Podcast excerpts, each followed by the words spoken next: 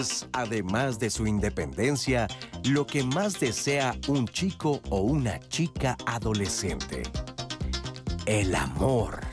El asunto es que antes de la pandemia las chicas y los chicos podían ir al cine con sus amigas y amigos y mal que bien podían poner en práctica lo que iban aprendiendo acerca del amor.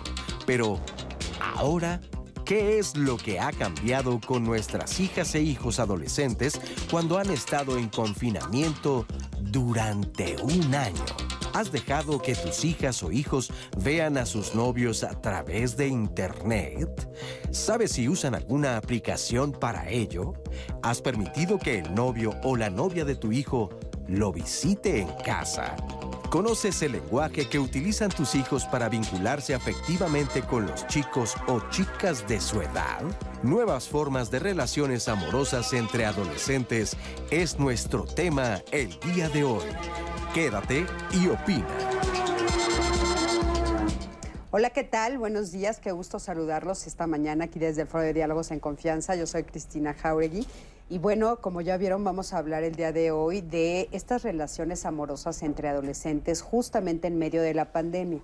Durante todo este confinamiento hemos hablado de las diferentes situaciones que hemos vivido en familia, en pareja, a nivel de salud y bueno, por supuesto que no nos podíamos quedar atrás con el tema de pues las relaciones amorosas entre los adolescentes, que ha sido algo que nos ha llamado muchísimo la atención. Muchos especialistas nos han comentado que es el sector que ha estado pues más vulnerable, más afectado, que se han sentido con muchísimo, muchísima depresión, enojo, no han podido ver a sus pares y sin embargo, pues por supuesto que las relaciones amorosas han estado en esta situación también. Eh, pues involucradas en todo esto que tiene que ver con la pandemia, del lado positivo y del lado negativo.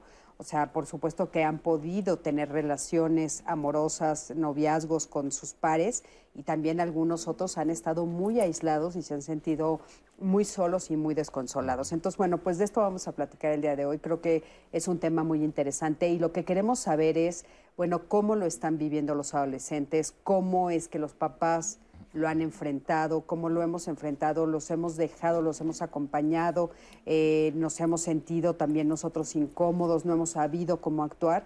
¿Tú cómo lo has vivido?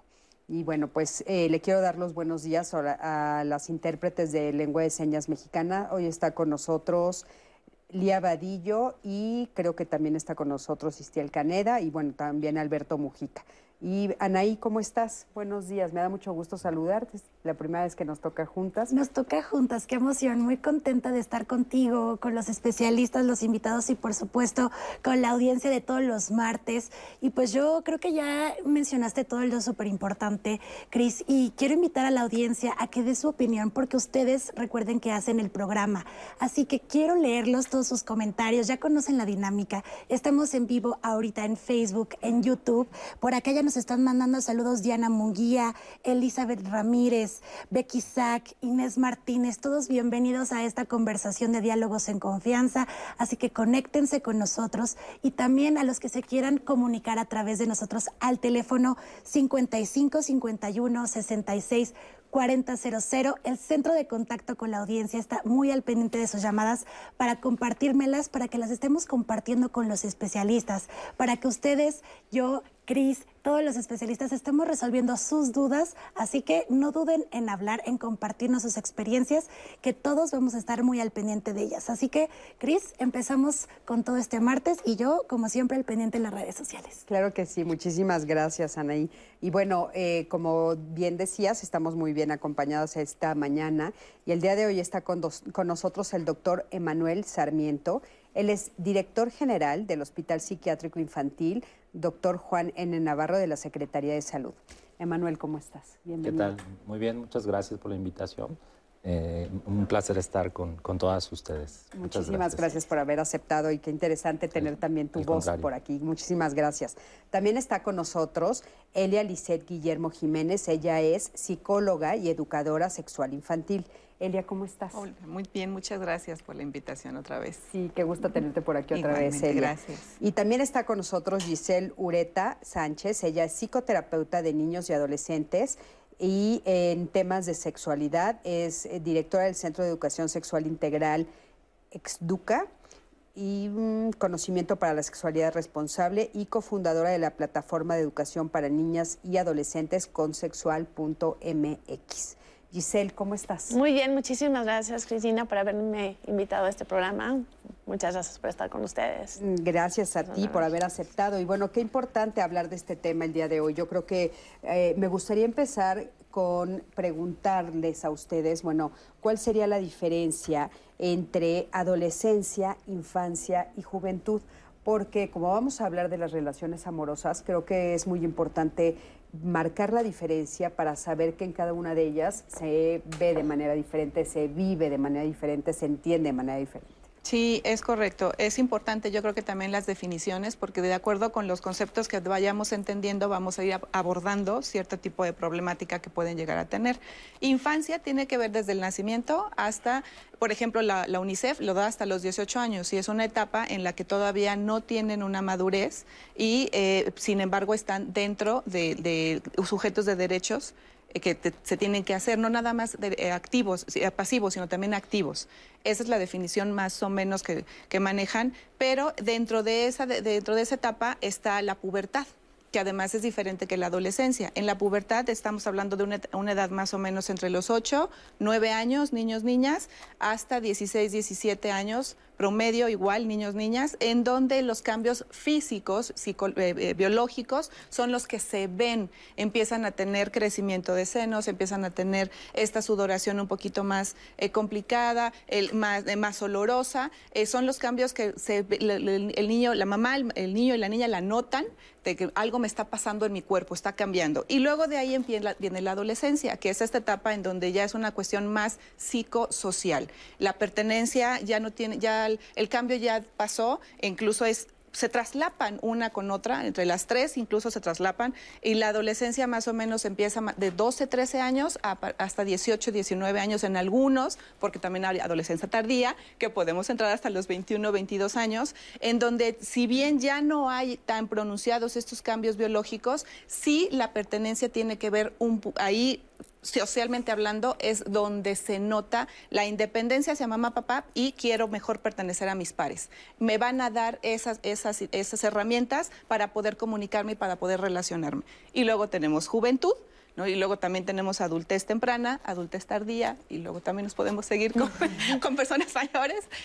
Sí hay, aunque todas se traslapan, lo que creo que es importante visibilizar es que en niñez eh, las herramientas que tienen son completamente diferentes a la pubertad y a su vez a la adolescencia.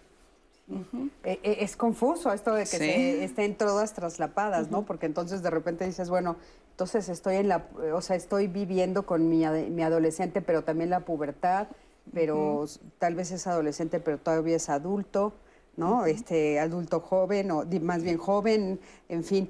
Eh, y bueno, ¿cómo entonces sería el tema de las relaciones amorosas en estas diferentes etapas? Bueno, yo, yo simplemente agregando, porque me parece una excelente definición de, los conceptos, eh, yo nada más agregaría que esta parte del desarrollo tiene que ver también con la parte cognitiva o cómo piensan, ¿no? Que nos hace eh, vivir las etapas de distinta manera. Todos llevamos un desarrollo distinto y cada uno lleva distinto ritmo. Eh, estas edades que, se mencionaban, pues son un parámetro, pero bueno, pueden presentarse a distintas, a, distintas etapas. repito, cada persona lleva un, un, desarrollo distinto y la parte cognitiva o del pensamiento pues no va aislada de la parte biológica, ¿no? Casi siempre van de la mano en un desarrollo normal. En la parte de las relaciones amorosas, pues tiene que ver mucho con la concepción del pensamiento, cómo vive un niño o preescolar o escolar la parte del amor, pues no es que desconozca, porque eh, eh, el amor es una emoción, entonces no desconocen este sentimiento, pero cómo lo vive el adolescente, es muy distinto porque el adolescente tiene un pensamiento mucho más abstracto, no tan concreto como, como otras etapas. Y entonces empieza a presentar ya no el amor eh, hacia un padre o hacia un hermano que siempre lo han experimentado, sino que empieza a, tener un amor em, pues, eh, romántico, de, deseo, de, gusto, empieza a sentir otra atracción eh, hacia otras personas del mismo género o de distinto género y, creo que ahí se va dando esta parte de cómo interpretan ellos este nuevo tipo de, amor y de relaciones amorosas. Sí, es, diferente. Ahora es interesante esto que nos comentas, o sea, estas diferentes etapas van de la mano también de cómo va cambiando el pensamiento, de las cosas que ellos eh, van experimentando a nivel de pensamiento. O sea, se podría decir que el brinco de una etapa a otra va eh, acompañado también de un brinco a nivel neuronal. Eh, eh, es correcto, es correcto. En, condiciones normales, pues este desarrollo físico, biológico, pues también se va dando a nivel del pensamiento y se va haciendo un pensamiento mucho más lógico, mucho más abstracto. Entonces podemos darnos cuenta, por ejemplo, que nuestro hijo va cambiando hacia una etapa diferente si estamos atentas a su narrativa, a las cosas que nos está diciendo, a las cosas que le van siendo más mm. interesantes. O sea, esto que nos dices, no, bueno, cuando son más chiquitos, el amor es el entorno familiar, ¿no? Y de repente en la adolescencia, pues ya el amor puede ser ya dirigido a alguien externo a la familia. ¿No? Alguien externo a la familia. Y bueno, ¿qué, ha estado pasando en pandemia con, en particular, los adolescentes con el tema del amor? Bueno, ha cambiado bastante eh, porque, pues, al no tener como esta vinculación con sus pares, que es una, es una etapa muy importante para poder relacionarse con sus pares, porque en realidad es lo que buscan, estar como en función de sus amigos, ¿no? El tema del ligue, el interés sexual, eh, toda esta parte, pues se vieron en una situación donde no se podían ver. Pero pues obviamente tenemos las redes sociales y bueno, las adolescencias, bueno, ya llevamos mucho tiempo en esta parte del manejo del Internet y, pues desde la pubertad inclusive, eh, que bien lo mencionaba, eh, la pubertad, bueno, pues empieza, empieza el interés sexual y nos hemos encontrado últimamente desde los 8 o 9 años con esta curiosidad de la sexualidad. Entonces, pues obviamente las redes sociales empezaron a hacer un boom para poderse relacionar con otras personas. Y eh, pues el amor en la adolescencia es bastante complejo. Yo lo llamo mucho como el corazón, como corazón de condominio, porque están buscando, ¿no? Como en esta parte de relacionarse con otros y de sentirse queridos, sentirse reconocidos, sentirse atraídos o atraídas por el otro. Y entonces, pues obviamente se, ven en las redes sociales y pues empiezan los ligues a través de las redes sociales, pero con una cantidad enorme de personas. Entonces, em, donde pues están socializando y donde se están compartiendo muchas cosas y desde ahí empiezan a construir ¿no? sus relaciones interpersonales, inclusive el amor, ¿no? donde empiezan las atracciones sexuales eh, en esta parte, quién me gusta más, quién tiene intereses más en común, nos estamos estoqueando, que es eso, estar buscando, ¿no? Em, los, eh, a las personas que nos, nos, van interesando, entonces las conversaciones se vuelven inclusive hasta más íntimas y de ahí se jalan muchísimo las relaciones interpersonales. Oye, vamos a ver qué nos dicen los adolescentes ahorita que te están escuchando, porque muchos a partir de que están en pandemia, pues por supuesto que algunos sí nos, eh, nos están observando, ¿no? Y yo te podría decir que muchas de las amigas de mi hija te van a decir, ¿dónde están esos muchos con los que te puedes relacionar? Porque yo no he visto ni uno. No los Pero, encuentro. Sí, no los encuentro. Es que, ¿sabes qué? Eh, está difícil a través de las redes, ¿no? De repente, ¿sabes? Eh, pues poder traducir los mensajes. Ah, Una de las cosas que para nosotros ha sido muy, muy fuerte como papás de adolescentes y de adultos jóvenes y de niños es traducir el lenguaje que ellos están utilizando.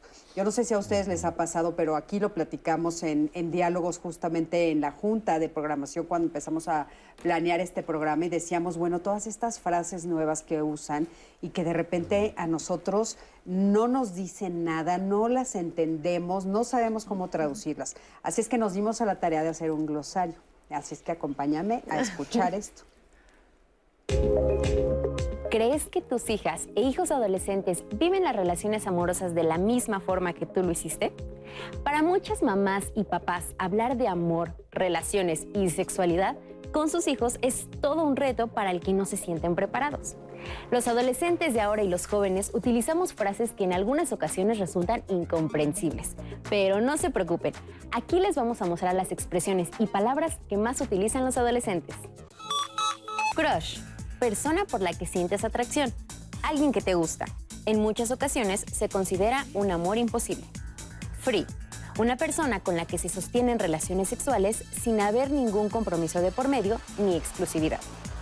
Dar like, en español significa dar me gusta. Se refiere a indicar que te gusta lo que alguien publicó en redes sociales. Stalkear, vigilar la actividad de otra persona, por lo regular en redes sociales. A quién le da me gusta, a quién sigue, a quién le comenta, etc.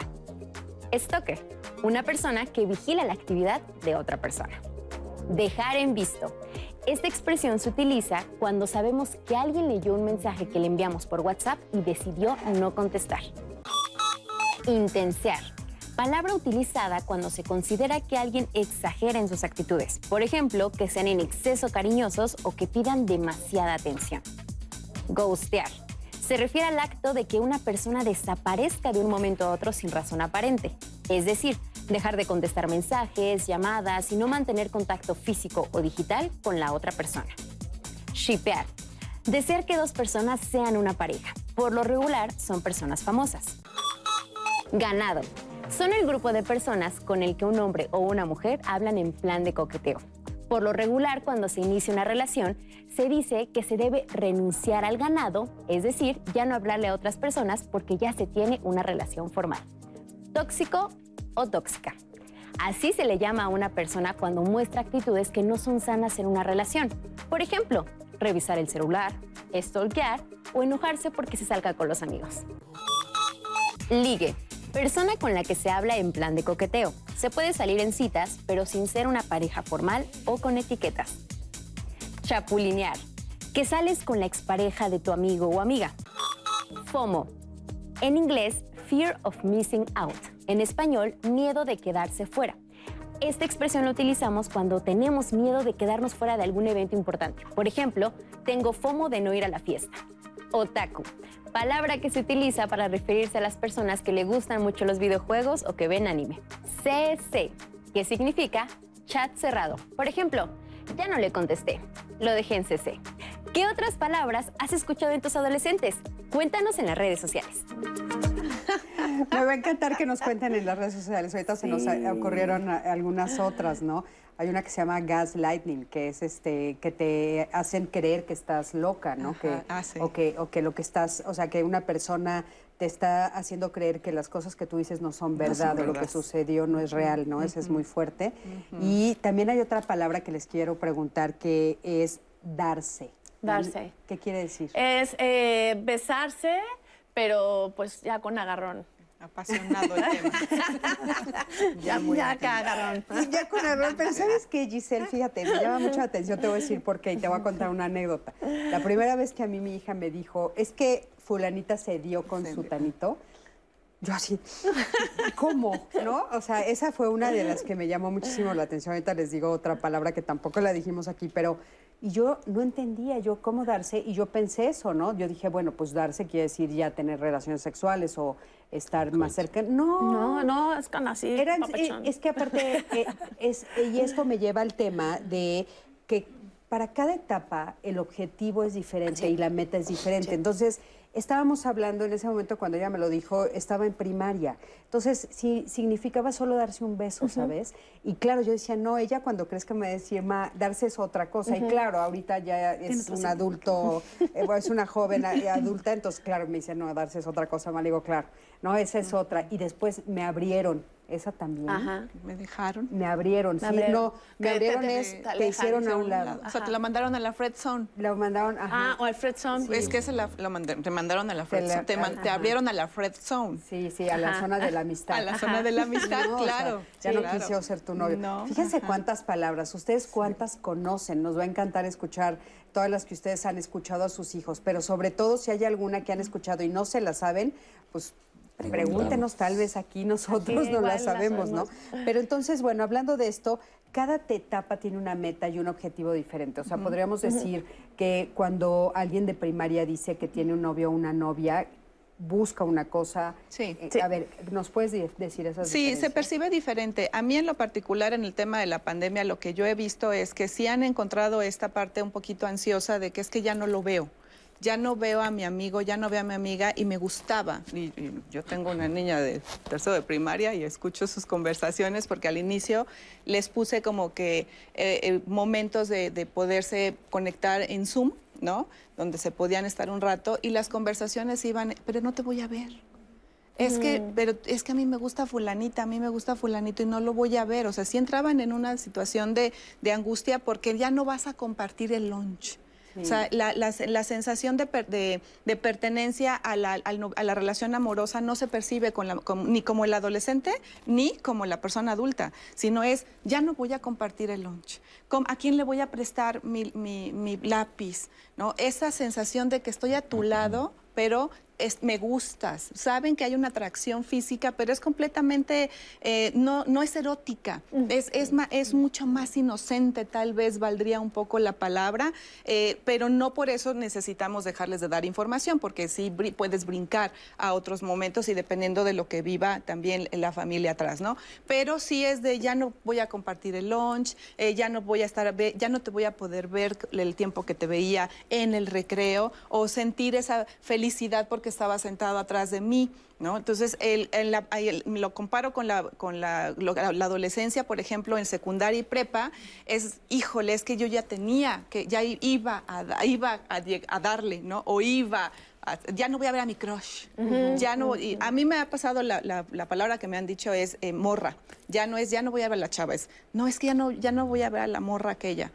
Y yo, morra, así, ok, pero bueno, es otra de las palabras, ¿no? Eh, pero sí, sí la, la sensación de la adolescencia es eh, también de no pude le- eh, eh, terminar de em- empatizar o terminar de vincularme con la pareja con la que apenas estaba teniendo un acercamiento y eso me está ocasionando cierto tipo de angustia, cierto tipo de momentos. Si bien es cierto que a través de las redes sociales y con el vocabulario se han podido modificar, pero aún así sí se presenta esta sensación de necesito que me toquen, pero no, neces- no nada más mi mamá, no nada más mi papá, que sí me hace una diferencia, pero no, yo necesito que me toque mi amigo, mi amiga, el- mi nueva pareja, Claro. la, la persona con la que yo quiero entablar otro tipo Claro. de relación. Sí, sí, por supuesto, la forma en la que hablas con otra persona, ¿no? Etcétera. A ver, ¿qué nos están diciendo en redes? Pues la verdad es que el video del diccionario y todo el glosario de palabras que nos dieron Nat, pues la verdad es que ya está causando algunas dudas, algunos comentarios. Nos preguntan que dónde pueden tener estas definiciones. Acuérdense que lo vamos a publicar en nuestras redes sociales para que lo vuelvan a ver y ustedes lo vuelvan a consultar cuando ustedes gusten, porque sí fueron bastantes. También por aquí nos comparten palabras de GC, que es chat grupal, DM, que es como un chat privado, es verdad, en las redes sociales. GN, que es good night, pero es buenas noches. Entonces la gente ocupa como estos acrónimos como de las palabras en el día a día de vamos a hacer, mándame un DM. Bueno, un DM es un mensaje. Entonces, bueno, Un algunas de las... directo, Un mensaje ¿no? Un mensaje directo, exacto. También nos dejan aquí algunos comentarios sobre el tema de eh, un joven podría confundir su sexualidad por su encierro por pandemia. Es una pregunta que nos están haciendo también en el tema de Confundir noviazgo. su sexualidad Claro. por encerro, o sea, Pero- se están refiriendo seguramente a su elección. Exacto, Orientación. orientación sexual. Su orientación sexual, sí, claro. También por aquí nos preguntan. buena pregunta. Dice, se les debe informar a los hijos o hijas de sexualidad, de noviazgo con mucho amor y respeto y darles atención y cariño para que no busquen el noviazgo por sentirse solos o solas, corran riesgo con personas tóxicas, que ya vimos también esa palabra ahorita en el glosario. Es por eso importante la comunicación asertiva con nuestros hijos e hijas. Eso nos escribe Brenda Berchi, Cris, y algunos comentarios más eh, que seguro tendremos más tiempo más adelante porque están estos testimonios bastante largos para estarlos leyendo, pero bueno, saludos desde Nuevo León, nos mandan saludos también desde Cuernavaca, Morelos, pero bueno, nos Sí. preguntan de... Ahorita regresando igual y lete algunos en- y, y haces un resumen, ¿no? A ver qué es lo que nos están queriendo decir. Y bueno, es muy importante sí hablar de la sexualidad con nuestros adolescentes y regresando, por supuesto, de este corte al que vamos a ir ahorita, nuestros especialistas van a responder a todas sus dudas con respecto a la sexualidad. Esto que nos dijeron es muy importante saber si hay confusión en pandemia y creo que es una de las preguntas que sí hay que responder regresando. Sí, se las dejo de tarea. Gate con nosotros, estamos aquí en Diálogos en Confianza. Sí, porque ahora te pueden pedir cosas indebidas sin compromiso. Sí. Este, ahorita con la pandemia, pues el estar encerrados, que no pueden salir. Por supuesto, las redes sociales transformaron a la sociedad, pero no para bien. Han hecho que todos los valores cívicos, sociales que eh, manteníamos o existían, pues se han visto totalmente rebasados.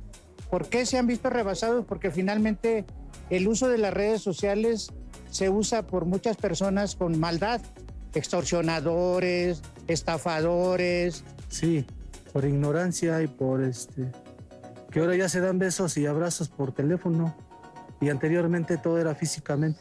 Es malo, porque antes anteriormente era físicamente y era más bonito sentir el calor de uno con otro.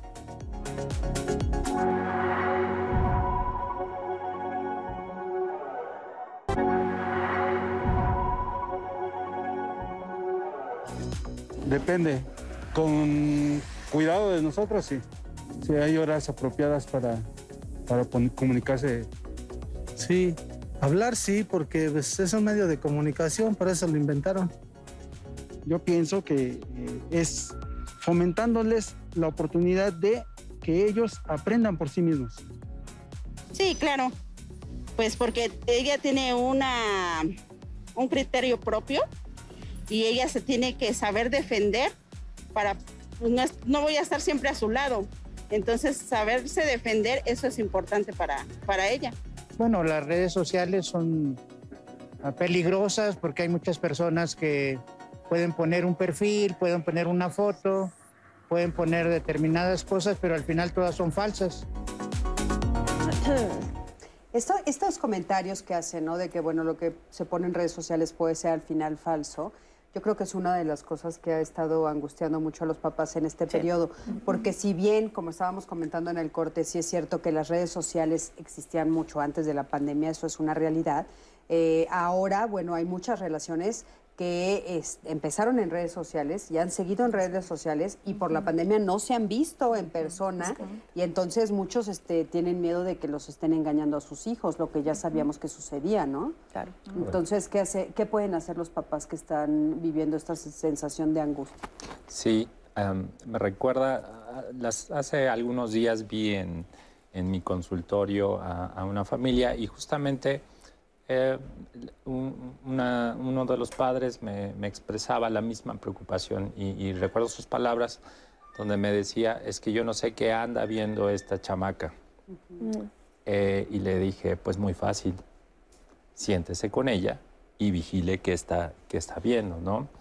Yo creo que em, en este tiempo, pues tenemos una, una gran oportunidad de mantener estos nexos sociales, porque si esta pandemia nos hubiera pegado hace, pues no hace tanto, hace 10 años, eh, ¿cómo, ¿cómo la hubiéramos vivido cuando no teníamos toda esta tecnología? Entonces sí tenemos grandes herramientas, pero tampoco hay que abusar de ellas y más que la población adolescente es una población tan vulnerable que debemos de vigilar. Eh, vigilar, por supuesto, en niños Em, no, no, no, es, no está en, discusión, pero, pero el adolescente Tampoco, eh, debemos estar vigilando y más que preocuparnos, pues ocuparnos del asunto. Porque aparte hemos comentado muchas veces en otros programas de que sí son menores de edad, entonces sí es nuestra responsabilidad. Y sí tienes derecho, por supuesto, a ver qué están viendo en las redes sociales, eh, qué están viendo a través del Internet, o sea, cuáles son las páginas que ellos eh, usualmente están viendo, y es importante, ¿no? Y me gustaría retomar la pregunta que Anaí nos hizo antes del corte, que me parece muy importante y que tiene que ver con la sexualidad. Justo en la adolescencia es cuando empezamos a ver de una manera muchísimo más clara las orientaciones sexuales. O sea, si bien sabemos que es desde niños, que no es algo que, cambie con el tiempo, se manifiesta, ¿no? Eh, y lo hemos platicado muchísimas veces aquí en diálogos. Pero entonces ahorita nos preguntaron, bueno, ¿en pandemia se puede confundir más? ¿Puede ser una confusión lo que este mi hijo o mi hija me está diciendo sobre sus gustos sexuales? Eh, sí, sí ha habido cierto, cierta incertidumbre con esas situaciones. Eh, primero que nada, me llama nada más un poquito la atención los, los mensajes. Si bien hay que utilizar las redes sociales para el, eh, poder eh, entablar esa relación que están haciendo ahorita los adolescentes, pero el problema es que también yo les sugiero a mamá y a papá que identifiquen qué es lo que están viendo, pero desde el conocimiento, porque mu- muchas mamás, muchos papás no saben ni siquiera qué es sexting o qué es grooming, y entonces cuando se sientan a lo mejor al lado del adolescente y el adolescente está mandando las fotos, ah, pues A ver, igual y no pasa nada. ¿Qué es sexting? Porque seguramente... Eh, no ajá, el sexting es el envío de fotografías, ya sea desnudos o semidesnudos, de entre dos personas, que además ahorita, siendo menores de edad, es un delito. Esa es otra situación. Pero muchas mamás, muchos papás, en el afán de tener esta relación más amigable dentro del mismo grupo, en la casa, porque están en, en pandemia, les permiten ciertos tipos, son más laxos, a lo mejor, en de, eh, bueno, le puedes enviar una foto. El problema es que en el momento en el que la foto sale del celular ya no le pertenece ni al, ni al mamá, ni al papá, ni al niño.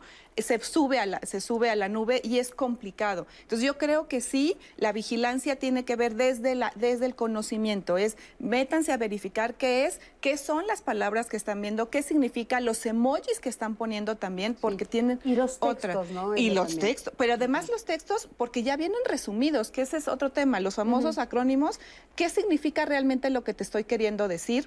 Eh, si no, a lo mejor estoy teniendo ya una relación erótica que, eh, porque yo la estoy interpretando. Eh, me llamó, en el, eh, recordé, por ejemplo, en, en uno de los videojuegos de, que se están utilizando, que es Roblox, había unas caritas que mandaban, ¿no? que, es el, que supuestamente eran dos, la- las famosas X y la, y la rayita.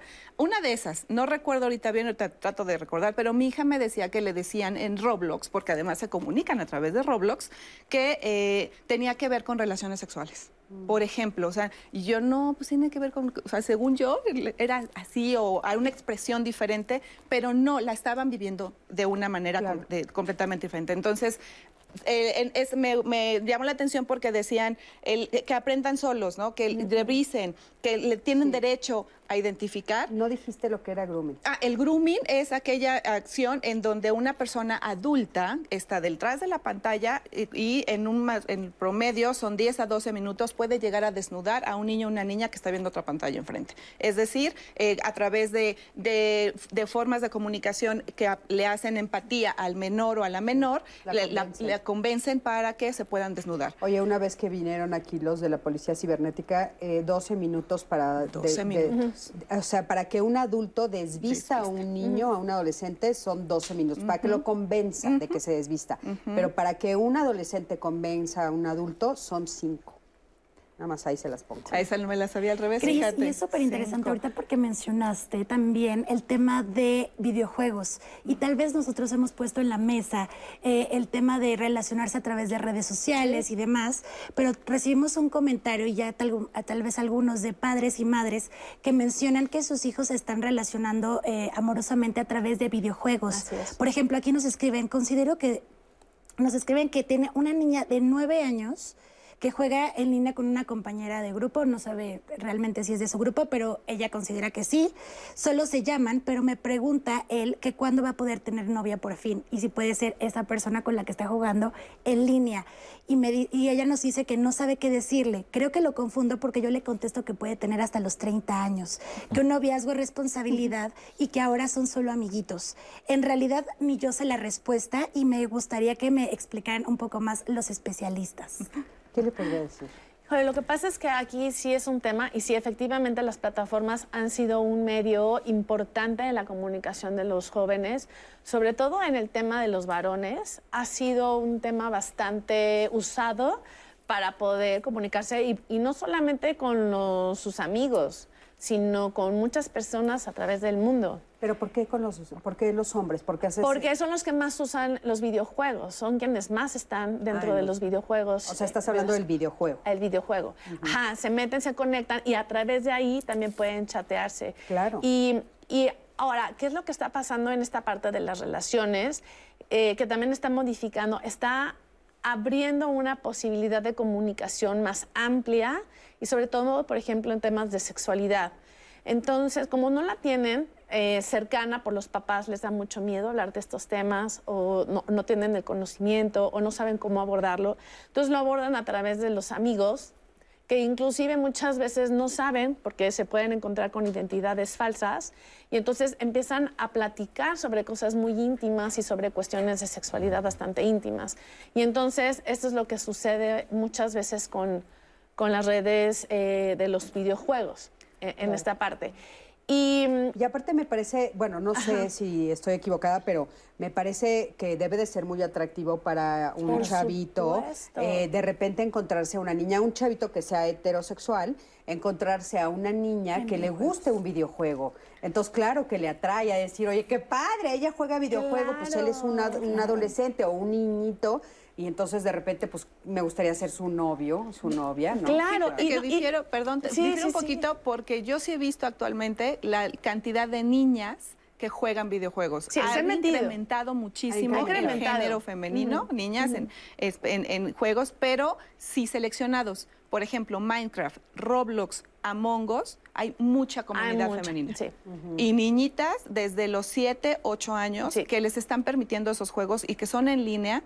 Además son abiertos y te conectas con cualquier Claro. persona. Incluso que son famosos los youtubers que se dedican a dar estos eh, tutoriales, la mayoría son mujeres. Sí, sí, yo, yo ahorita tengo el caso de una pues, adulto joven que sí acaba de, te- de relacionarse con una persona a través de un videojuego. Sí. Empezaron jugando y después ya se conocieron en un café, ahorita en pandemia, ¿eh? Sí, sí, Y fue- sí. Empezaron a través de uno de los juegos, no sé cuál de los juegos, pero sí. Sí, y es una accesibilidad bastante, buena, o sea, es, es bastante accesible. Y, y aquí el tema, eh, que bueno, eh, lo he visto en consulta y es preocupante, es la apertura que tienen tanto los eh, niños y niñas este, que están en la pubertad y en la adolescencia, es la apertura del lenguaje con el que se están... eh, relacionando con los demás, porque al final sienten que están en confianza. Claro, es que ¿qué cosas son las que les atraen? O sea, en ese caso, por ejemplo, cuando es a través de un videojuego, pues puede ser el juego. Pero ¿de qué otra manera se están atrayendo a través de las redes sociales? O sea, ¿qué, qué otros lenguajes están utilizando? ¿Qué otra cosa te puede atraer si no lo conoces, no lo ves, no la ves? Yo creo que la parte de la socialización. Eh, esto, ¿no? Eh, pero que además hablábamos fuera de cámara, que no es algo nuevo, los videojuegos siempre han existido y, ha- y han estado ahí. Lo que pasa es que enciérralos un año y entonces empieza a cobrar factura el encierro y eh, todos estos medios de comunicación que ya existían, incluyendo el videojuego en línea, pues se han incrementado y tienen un boom ahorita, ¿no? Claro. Entonces, eh, no sé, tal vez algunos vayan a ligar directamente, pero muchos van a socializar y, y te piden ese, ese espacio que no está mal dárselos. Creo que es importante tener esta apertura, pero siempre, pues como lo hemos hablado en el programa, pues hay que ver qué están haciendo. Claro, y un poco est- esta apertura, pero sí con reglas y tiempos, ¿no? Eso es bien importante porque, bueno, sí es cierto que después pueden pasarse horas jugando y tú ni cuenta te das si no estás atento, ¿no?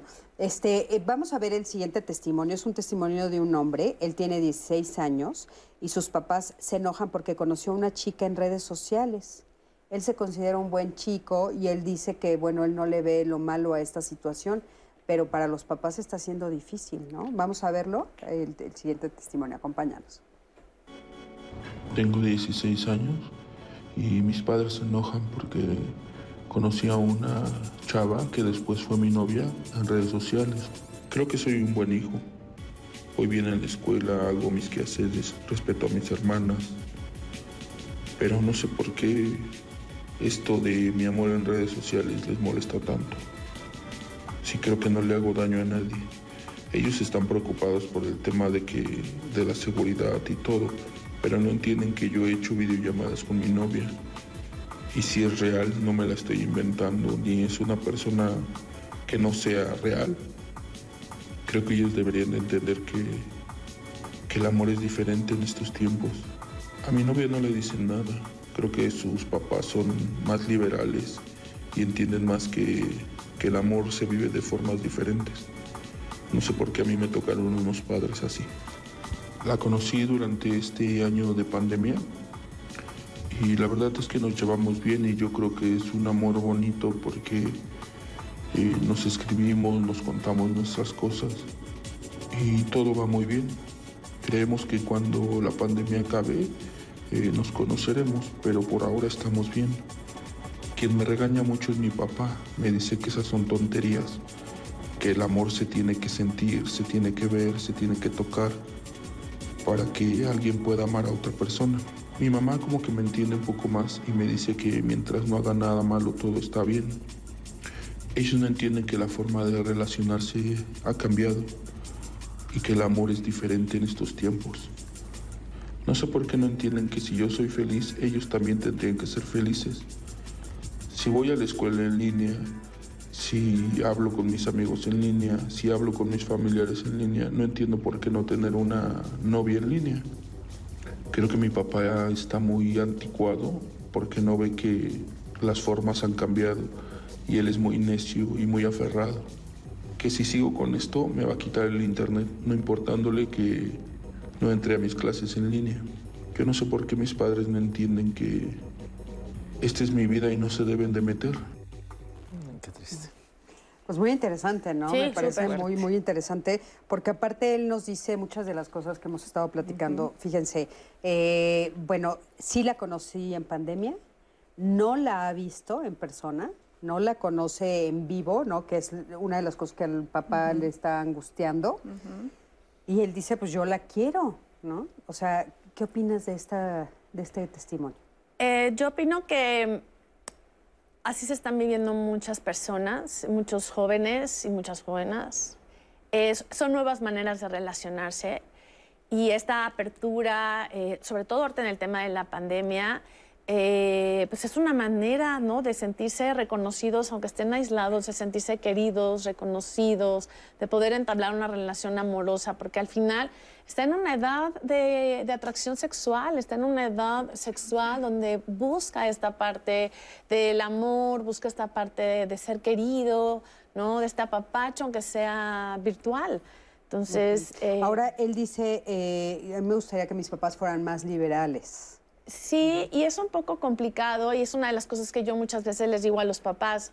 Eh, nosotros no vivimos con esta manera de relacionarnos, entonces eh, son generaciones completamente diferentes y de repente nos cuesta un poco de trabajo y sea y sí, efectivamente hay muchos peligros, por eso una de las cosas que yo siempre les recomiendo es aprende a usar la tecnología tú también y acompaña, como lo que decías eh, tú, Cristina, acompaña, o sea, no es una cuestión de prohibición, pero sí es una cuestión de vamos a aprender, vamos vamos a construir una nueva manera de relacionarnos donde tú no te encuentres en peligro y donde puedas vivir una manera diferente también de relacionarte. Claro.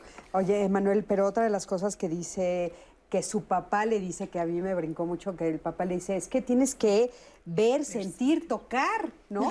O sea, claro, yo entiendo al papá, porque somos esta generación, pues que sí, vimos, sentimos y tocamos. ¿Qué no, es, es, es fuerte eso. ¿Qué opinas Eso de, de que, bueno, sí es cierto que sí la ha visto, algo ha sentido, pero no la ha tocado, ¿no? Claro, yo, yo creo que esto es, se llama adaptación, adaptarse.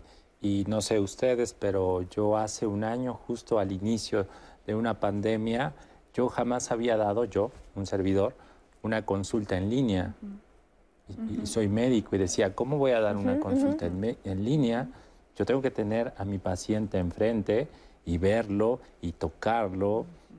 Y, y bueno, hoy en día, un año después, pues creo que el 50% de mis consultas ahora son en línea. Eh, y, y probablemente muchas cosas llegaron para quedarse, y ya, ya no las vamos a cambiar. Por supuesto que jamás va a sustituir, en mi caso, el tener a alguien de manera presencial. Y creo que si nos adaptamos a esto y nos adaptamos a la escuela, el, el- el- el mismo testimonio decía, ¿por qué si llevo mis clases en línea y también fue un proceso de adaptación? ¿Por qué si hago todo en línea? ¿Por qué no puedo conocer a alguien y empezar una relación en línea? Es una muy buena pregunta. Y aparte, ¿sabes qué? Ahorita que ustedes estaban diciendo esto de que eh, hemos vivido de manera diferente, es solo nuestra generación, porque la generación antes que nosotros acuérdense que de repente se podían separar por un año. Porque no había los medios de comunicación, no había lo, este, el transporte que hay ahora, entonces pues iban en barco, ¿no? A, otro país, a Europa, por ejemplo, y, y después de un año de no recibir una carta decías, ¿estará vivo? Un año después, ¿no? no y además regresaba, y, regresaba y, era la relación. y seguía la relación. Entonces, ¿quién? O sea, nada más es nuestra generación la que, ¿no? La generación anterior también vivió otras formas de relacionarse y entonces parece que nosotros tenemos que ser como un poquito más abiertos a los cambios. Bajar un poquito las resistencias, ¿no? Yo creo que también esta parte de, entender y, ahí voy a retomar, que lo retomé hace rato, el tema de, la, de, la, de si cambia o no mi orientación sexual con respecto a la pandemia, es que si yo estoy tratando de entender cómo me voy a, cómo se va a relacionar mi hijo o mi hija, cómo va a iniciar una relación, en mi cabeza a lo mejor no es iniciar una relación con una novia o un novio, o sea, eso es lo que percibe el papá, ¿no? el, niño, el muchacho lo dijo, mi mamá es un poquito más abierta, ella me entiende un poco mejor, pero mi papá es necesito tocar. Yo, yo lo que le aconsejaría al papá, si nos está viendo, es eventualmente van a llegar a tocarse dele chance. O sea, ya, además ya la vio en videollamada. ¿Por qué no abrir y decir, a ver, bueno, preséntamela en una videollamada? Vamos a hacerlo. ahora, dices que sí existe, dices que no te la estás inventando, vamos a hacer una videollamada. Y con eso empezamos a bajar un poco la resistencia de mamá y papá, le doy un poco más de confianza, porque lo que estamos perdiendo de vista es que ahí hay un choque de comunicación. Y en el momento en el que se abra, el rompimiento va a ser brutal entre el adolescente y el papá. Y eso es algo de lo que creo que se tiene que estar cuidando y más ahorita en el tema de la pandemia. Y retomo el tema de la, de la orientación sexual justo con la pandemia. Sí hay un cambio porque las formas de relacionarse, incluso a través de los videojuegos, están siendo mucho más neutrales yo pongo de ejemplo el Roblox porque es el que se está jugando en primaria, por ejemplo. Y en primaria el juego de Roblox tiene mucha situación eh, cargada hacia ambos géneros. No nada más es de niñas, no nada más es de niños. Si llegan a haber situaciones neutrales. Entonces eso lo están viviendo y de repente la persona con la que está jugando se identifica probablemente con esto de, ah, pues me gusta, me está gustando cómo se está vistiendo de niño o cómo se está vistiendo de niña y creo que a mí me está haciendo favorable eso. O sea, lo estoy sintiendo como parte de una nueva experiencia de relación. En secundaria y en prepa, e, esta exploración, esta nueva descubrimiento de mi orientación sexual, tiene mucho que ver con el contacto. Aquí no lo hay físico, pero sí está la relación de todas maneras. Sí me comunico, tienen mi mismo lenguaje, e incluso puedo verlos, cómo se están vistiendo físicamente y entonces puedo decir si me está gustando o no, yo conservo mi orientación heterosexual o no, o quiero, me gustaría tratar de tener una orientación bisexual, ¿no? No lo identifican así, sino es, me gustan niños, me gustan niñas, yo soy niña, yo soy niño. Pero sí, esta misma apertura de comunicación, tanto en videojuegos como en lenguaje, tiene que ver también con educación sexual. Si no bajamos esas resistencias, vamos a encontrarnos, porque viene, se va a presentar la angustia de ahora voy a la presencial y, si hay una, un cerrazón ahorita con esta comunicación, pues cuando mi adolescente se presente o mi niña, mi niño se presente con una angustia de ya voy a ver a mis amistades, no hay haber forma de comunicación. Y creo que mentalmente eso nos va a traer otro Ese es otro de los temas ¿no? que también eh, queremos poner sobre la mesa. O sea, qué tanto están los adolescentes y los adultos jóvenes sintiéndose muy angustiados por reencontrarse. Por ejemplo, este chico que acabamos de ver, bueno, pues no la ha visto físicamente, ¿cómo va a vivir el reencuentro? Eh, eh, ¿Has escuchado a algunos adolescentes angustiados porque ya se ve al final del túnel un poco de luz? Bueno, de hecho algunos el 7 regresan. Sí, sí, sí. Bueno, sin duda eh, se vivirán reacciones de ajuste, así como tuvieron que adaptarse cuando hace un año les dicen, ahora te quedas en casa, y no fue fácil para todos. Tampoco significa que todos eh, enfermaron de depresión o de ansiedad, pero todos tienen respuestas emocionales mismas que lógicamente ahora se presentarán ante un regreso, ¿no? Y pues, tendrá que darse de manera eh, paulatina y pues sin duda creo que esto ayudará a, muchos a, estar eh, más tranquilos, ¿no? Yo habrá, habrá que esperar, habrá que esperar a ver cómo se da este, este regreso. Claro, es importantísimo esto. Y, yo, y yo, yo, yo eh, comentaría algo muy importante y creo que es eh, también los mismos, el mismo personal docente tiene que empezarse a adaptar a ciertas circunstancias, porque vienen desde una tecnología, vienen desde una comodidad, vienen desde una situación de alguna manera eh, muy estimulada, porque no solamente los chicos ven su pantalla en la televisión, las chicas, sino también están con el celular, pero también están jugando. Entonces hay demasiados estímulos y yo creo que es el reto ahora del personal docente de cómo le van a hacer para poder atraer la atención y cómo van a empezar a gestionar la integración psicoemocional de, desde los chiquitos hasta los de preparatoria. Sí, realmente va a ser todo un reto, ¿no? Para todas eh, las personas que se dedican al área de la docencia. Eh, un reto este regreso, pero creo que hay que tener como mucho cuidado, como ustedes dicen, en el área que tiene que ver con las emociones, ¿no? Tener como paciencia, mucho cuidado, porque este regreso pues va, va a significar eh, mucho movimiento emocional. Y bueno, eh, una de las cosas que parece que se nos quedó como borrada en este tiempo de pandemia, que me llama mucho la atención con la pregunta que hicieron, ¿no? De, bueno, por estar en pandemia puede dudar de su orientación sexual tuvimos una sensación como de que nos metíamos en un refrigerador a congelarnos, que las cosas no iban a suceder, ¿no? Y entonces, pues claro, pues si vas a despertar tu sexualidad, vas a despertar estés en pandemia o no estés en pandemia. Y lo mismo sucedió con lo de los noviazgos. Pensábamos, bueno, pues no, van, no va a haber nuevos noviazgos porque están encerrados. Claro que hubo, y hubo muchísimos divorcios, noviazgos, matrimonios y demás, ¿no? Y entonces salimos a preguntar, ¿qué has hecho para conseguir novia o novio? ¿Usas alguna aplicación? Vamos a ver qué nos dijeron. Mm, pues es que nos conocimos por Facebook y no se... solo se dio. Me mandó solicitud y de ahí empezamos a platicar. Y se fue dando la situación. Más o menos platicamos dos meses y ya después empezamos, fuimos pareja. Pues de hecho ya, ya nos habíamos conocido meses antes de que ocurriera la pandemia.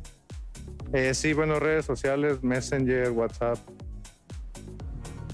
Básicamente ahorita en todas, pero más en Facebook. En Facebook. En Facebook. No, ya tenía, ya estaba con ella. Por el WhatsApp y por el Facebook es lo más común, el Messenger. Pues cuando no hay oportunidad de salir, pues sí, por redes sociales, Facebook, Messenger, son las que más usamos coinciden, ¿no? La mayoría que fue Facebook, por eh, donde encontraron a sus nuevas parejas, a sus novios, ¿no? Es muy Por la edad. Por la edad. Por la edad. Pero más grandes, por ejemplo, está Tinder. Claro. Pero más pequeñitos también lo están haciendo a través de Instagram. Instagram. Instagram es entre, entre Instagram y TikTok. son las redes en donde están, están relacionándose de manera amorosa. O sea, más chiquitos. Entonces, TikTok y Instagram. Después los adolescentes un poquito más grandes están haciendo Facebook. Facebook por, el tipo de población. Y claro, más grandes ya porque sabemos que Tinder ya tiene que ver con en muchos países es una relación sexual clarísima, ¿no? si te metes a Tinder es para tener relaciones sexuales. México es un poco más conservador y dicen que no, pero bueno, habrá que ver la realidad. Eh, a ver, ¿algún comentario que nos leas, Ana? Tenemos comentarios contrapuestos un poco en el sentido de que hay algunos padres que nos escriben que los adolescentes, no importando la pandemia, eso de las redes sociales no existen y que sí se han visto hasta esos besototes, nos dice el Pepe Romero en llamadas. Eh, también en comentarios algunos adolescentes, porque yo creo que este, nos comentan incluso de lo del tema de sexting, cómo lo están haciendo ahorita sus relaciones. Así que no se lo pierda, regresamos con más comentarios.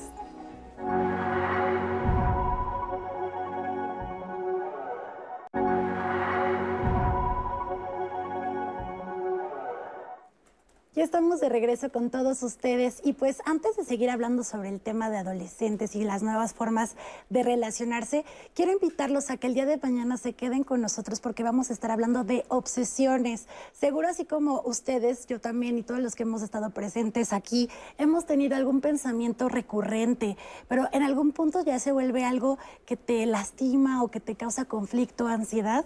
Bueno, no el punto no es esperarse hasta que sea un conflicto, a que se vuelva un trastorno obsesivo compulsivo. Así que mañana acompáñenos porque vamos a estar hablando de atiende tus obsesiones, no se lo pierdan. Y pues regresando ahora sí al tema de las nuevas formas de relacionarse, antes del corte yo les comentaba a los especialistas, a Cris, hablábamos sobre un testimonio que recibimos en redes sociales de hablar de sexting. Es una palabra que ya habíamos ocupado al, principio del programa y explicábamos que era la forma de relacionarse sexualmente a través de esta virtualidad. Y esta adolescente nos escribe, dice, yo tengo 19 años. Para mí, mis padres, es difícil entender esta relación actual, empezando porque es una forma virtual y porque estamos en contingencia pero ellos nos acercan a preguntarme lo que realmente siento o en algún momento automáticamente devalúan mis emociones, siendo que intento elegir la mejor pareja sin caer en el amor romántico idealizado. Por otro lado, las prácticas sexuales las hemos llevado a la virtualidad, pero recalco, recalco las medidas de autocuidado digital que se deben seguir. Confiando en la persona, hay varias formas de que el contenido no se quede en tu dispositivo o en el dispositivo de la otra persona.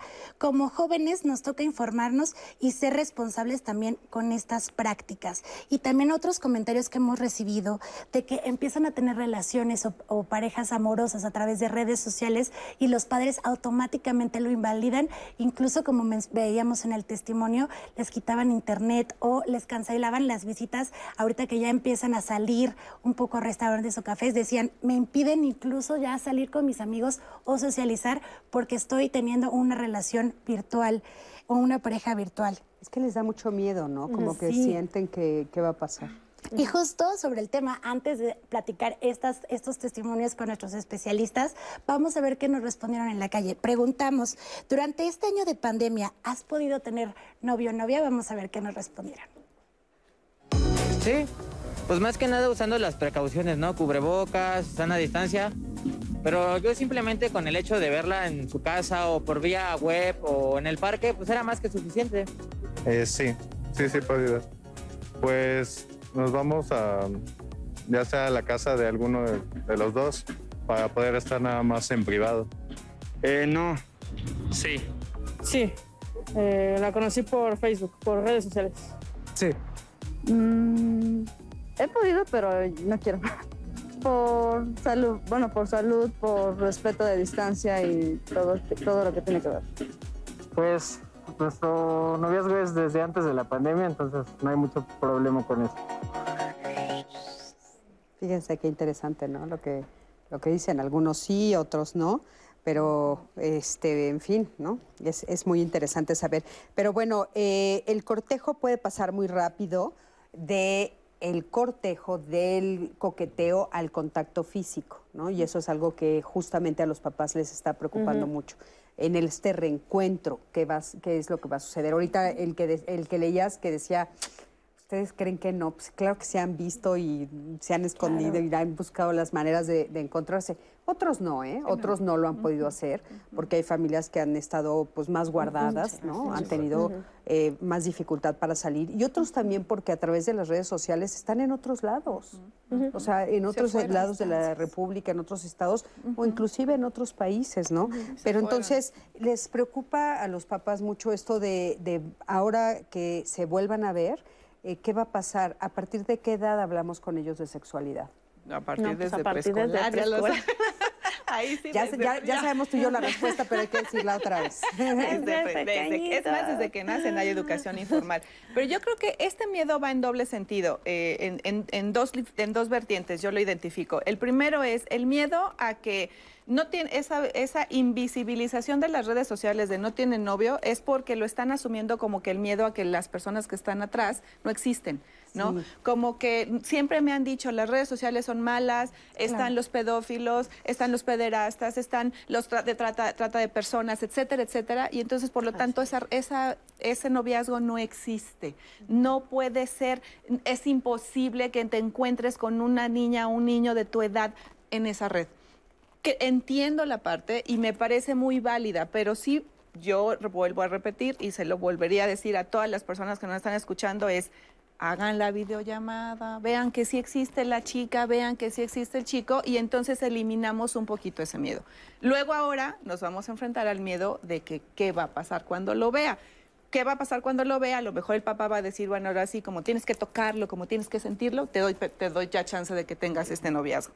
Pero todas estas formas de relacionarse, todos estos vínculos de los que se tienen que hablar de educación sexual, es desde que lo estás cambiando de, de pañal, es eh, decirle cómo lo, con las partes de su cuerpo, decirle cuáles son las formas de protegerse, decirle que eh, va a sentir rico, que su cuerpo no va a dejar de sentir, incluso porque esté a, a través de una computadora, efectivamente las re- las relaciones sexuales virtuales se dan, pero eso no significa que no sientan placer. Lo que Claro. pasa es que el placer a lo mejor ya no me lo da la otra persona, ¿no? Ya no me lo va a dar en la juventud, ya no me lo da el, el- el físicamente el contacto, sino yo me autoestimulo ¿no? precisamente porque yo también estoy teniendo esta relación.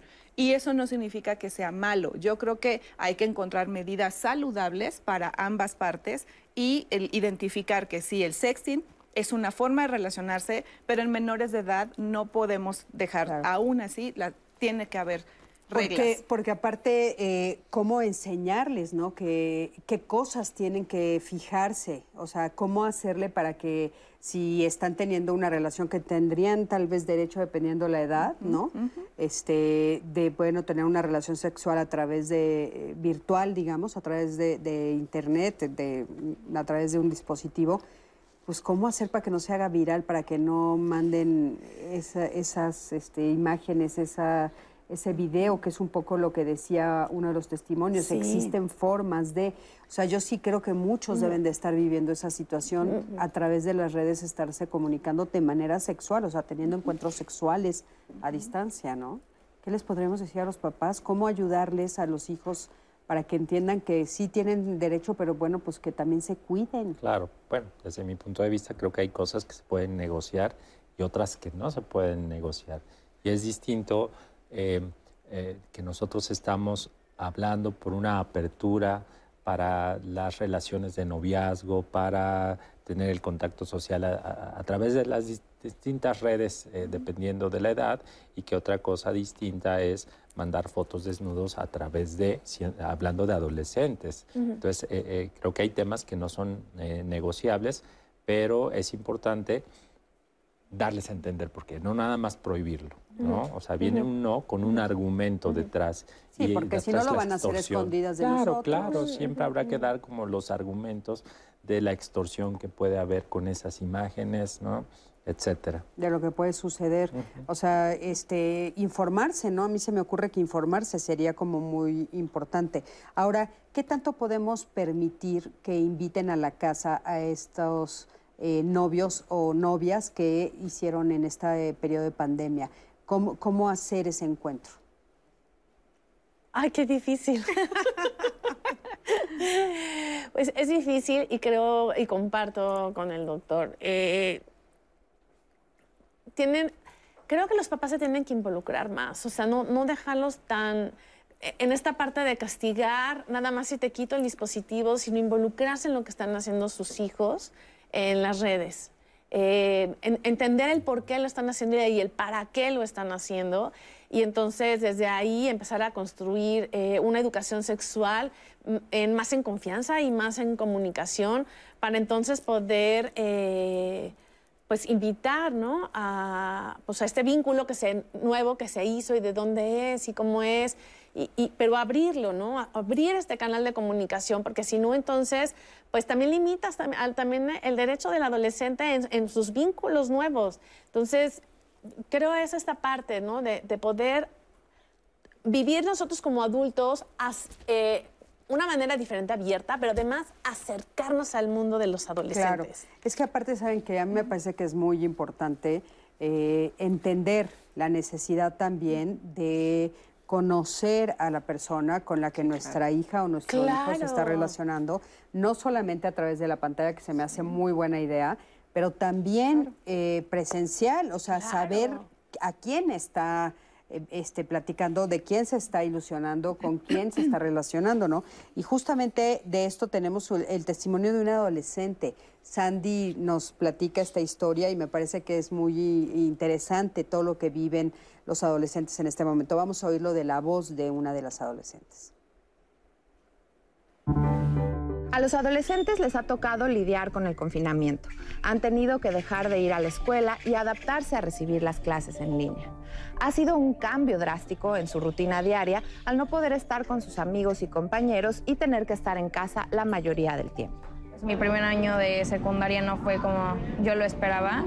Tampoco quiere decir que haya sido del todo malo, pero, pero pues pude haber socializado a lo mejor y si no hubiera pandemia pude haber conocido a mucha más gente, he estado o ido a muchas más fiestas, ido a muchos más lugares, casas de amigos, porque ahorita todo es por redes sociales, todo es chateando, todo es eh, hablando por teléfono, todo, todo es con dispositivos. La imposibilidad de tener contacto físico ha hecho que los jóvenes tengan que buscarse nuevas formas de relacionarse. Ha sido y está siendo muy interesante ver cómo su vida social ha cambiado, pero sin llegar a pararse a través de la tecnología han podido mantener el contacto con sus amigos, algo vital en esta etapa, y por supuesto sus relaciones amorosas también han tenido que mantenerse a través de este medio.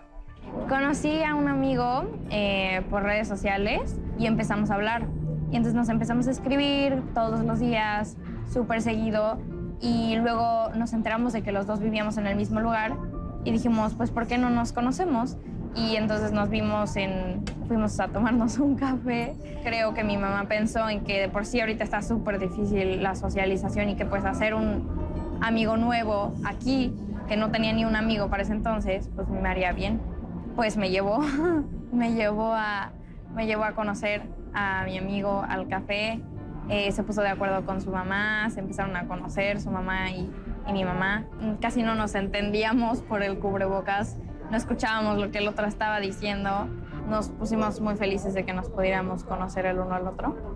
Hoy en día, si tú tienes un novio, no es como antes que lo veías todos los días, que la mayoría de convivencia que tienes con él es videollamadas, escribirte y chance y se ven una vez a la semana o una vez cada 15 días. Pero por seguridad y por salud y por la condición en la que estamos viviendo ahorita es mucho más difícil convivir con las personas. Me hace sentir frustrada y enojada al mismo tiempo, también triste, pues porque también la misma pandemia no me dejó despedirme de muchos de mis amigos. Es como un sentimiento de impotencia que tienes, que no puedes hacer nada más que cuidarte y pues esa es una de las razones por las que no puedes ver a mucha gente, porque te estás cuidando y estás haciendo lo único que puedes hacer para que salgamos de esto. A los padres de los adolescentes nos toca apoyarlos y aprender junto con ellos. Tenemos que tener paciencia, escucharlos y recordarles las medidas de seguridad que son importantes cuando queden con amigos o con su pareja. Esta es la nueva realidad que nos tocó vivir. Muchísimas gracias a Sandy y por supuesto a su hija. Y claro que sí, eso que ella nos está diciendo es la realidad que están viviendo los adolescentes. Sí, yo creo que aquí yo sí aportaría eh, primero que nada, que hay un antes, de, hay un momento de pandemia y un, ha habido una evolución, ha habido un cambio. Ahorita ya las medidas se han estado un poco más relajadas. A lo mejor si hubiéramos hablado esta de la vas a dejar que lo vea tu novia, tu novia en, en, en mayo, junio del año pasado, pues no, ¿verdad? Porque el miedo era mayor. Ahorita ya hay mucha gente vacunada, ya, eh, ya las edades ya también están cambiando. Yo lo que hacía, lo, lo, que les recomendaba era, si de plano salen al súper o lo que sea, véanse afuera. Pero dale chance de que lo veas, velo físicamente. Sí es importante, precisamente para que no tengas ese miedo de con quién se está relacionando y quién sabe quién sea, velo físicamente, dile a lo mejor que se ven en el súper, ¿no? Y, y, pues así platiquen de metro y medio, metro y medio, pero ya lo conoces, ya tienes un contacto. No a lo mejor la cercanía de piel, efectivamente, pero sí físicamente, ya lo ves a los ojos, puedes identificar su lenguaje no verbal, que eso es súper importante. Su tono de voz no es el mismo tono de voz incluso que se puede utilizar en una pantalla, porque también el, pues, la pena, el miedo, lo que sea, pero ya verlo físicamente sí le diría a mamá y papá, si a lo mejor voy a dejar de ver a mi mamá y a mi papá, ¿no? Porque son mayores y ya todavía no se hubieran vacunado. Los dejo de ver 15 días, pero sí hubiera ido con mi hija o mi hijo a decirle al adolescente, ve a conocer a tu novio, ve a conocer a la sí. pareja, vamos a verlo, hasta allá. Pero sí quiero que me lo presentes, sí quiero conocer con la persona con la que Claro, estás. qué importante eso, ¿no? Ujú. Validar lo que están viviendo y sobre todo acompañarlos. Sí, Ana. por favor. Estamos hablando justo de casos en donde eh, los adolescentes y padres tienen esta comunicación, en donde ya sabe el padre o madre que está teniendo una relación virtual o que tiene una pareja a través de, o están comunicándose por redes sociales, pero recibimos una pregunta que nos dice, los hijos o mis hijos son muy retraídos y agresivos en este tema cuando se les pregunta con quién se relacionan por estos medios. ¿Cómo hacer esta pregunta? ¿Cómo, tal vez con papás que los hijos no son tan abiertos con ellos, cómo poder saber que es, en efecto están en una relación y empezar a tener estas acciones que mencionan como conocerlos en persona y así? Pero ahorita estamos hablando de una mamá que todavía no puede accionar porque sus hijos están siempre a la defensiva con respecto a este tipo de situaciones. Claro, qué tan importante es eh, que pedirles que nos cuenten, ¿no? O sea, la in- Totalmente. ¿Qué, qué podemos decir de eso? Bueno, yo creo que esto pasa con y sin pandemia. Estamos hablando de población adolescente y son, son, son difíciles, no debemos de olvidar eso. Eh, la adolescencia no es una enfermedad, eh, pero eh, es, es una etapa en la cual hay muchos cambios, ellos buscan su autonomía, andan un poquito más rebeldes. Digo, le- nos pega la adolescencia a todos en mayor o menor medida. Entonces, simplemente creo que hay que mejorar las estrategias de comunicación, eh, la manera de, de- de preguntar tal vez de, de- de una manera más asertiva, ¿no? Eh, creo que, que esto se viviría con o sin pandemia cuando Sí, uno se acerca sí. al adolescente y, y quiere como tratar de involucrarse y no, ya papá, no, déjame. Bueno, Hasta, eh, ¿qué- qué- ¿Hasta dónde le puedo preguntar? O sea, ¿hasta dónde tengo derecho yo como mamá, como papá? Eh, yo creo que una parte importante no es tanto como quizá preguntar, porque a los adolescentes no les gusta que los interroguen. Entonces, más bien es como meterte a la vida del adolescente, ¿no? Meterte a la vida de, eh, involucrarte en la vida de tu hijo, de, ay, oye, ¿qué estás viendo, no? ¿Qué serie estás viendo? Y a ver las redes sociales que estás usando, ¿no? Y entonces, eh, digo, yo lo hacía con mi hija antes de pandemia y bueno, y pues ya me la sabía, ¿no? Y- y- y te echas, ¿no? En la cama y te pones a ver las redes sociales que está viendo y el Instagram y no, mira, y esto se llama estoquear y entonces me enseñaba y... Pero es como, métete a la vida de, de qué, qué están viendo, qué están observando y desde ahí, ¿no? Ir construyendo una relación y un vínculo. Porque muchas veces, eh, obviamente, tus hijos y tus hijas, pues no abren ese tipo de comunicación porque no hay un puente de comunicación. Ahora, también eh, la pregunta sería hasta dónde el puente, porque hay mamás y papás que se sienten con derecho a saber Claro. Todo, invasivos. No, o sea, ¿cómo sé si yo ya me pasé de la raya? ¿Qué, qué parámetros me podrían de- eh, decir? Porque sí hay mamás que Sí. son de repente... súper invasivas. Yo les pongo el ejemplo, por ejemplo, a, a mamá y a papá, es ex- hablar efectivamente con tu adolescente. Bueno, es que desde antes, para empezar, pero ya le tienes al adolescente enfrente, ok, ya tienes la bronca, es, yo tengo que tener, aún así, eh, po- porque por tu seguridad, las llaves de tu cuarto. ¿No? Yo pongo, lo, lo trato de hacer como que una analogía. Eh, la- yo tengo, hay unas llaves maestras, o sea, tenés- ta- mamá y papá necesitamos tener la llave de todos, pero eso no significa que te voy a invadir, no significa que lo voy a estar viendo.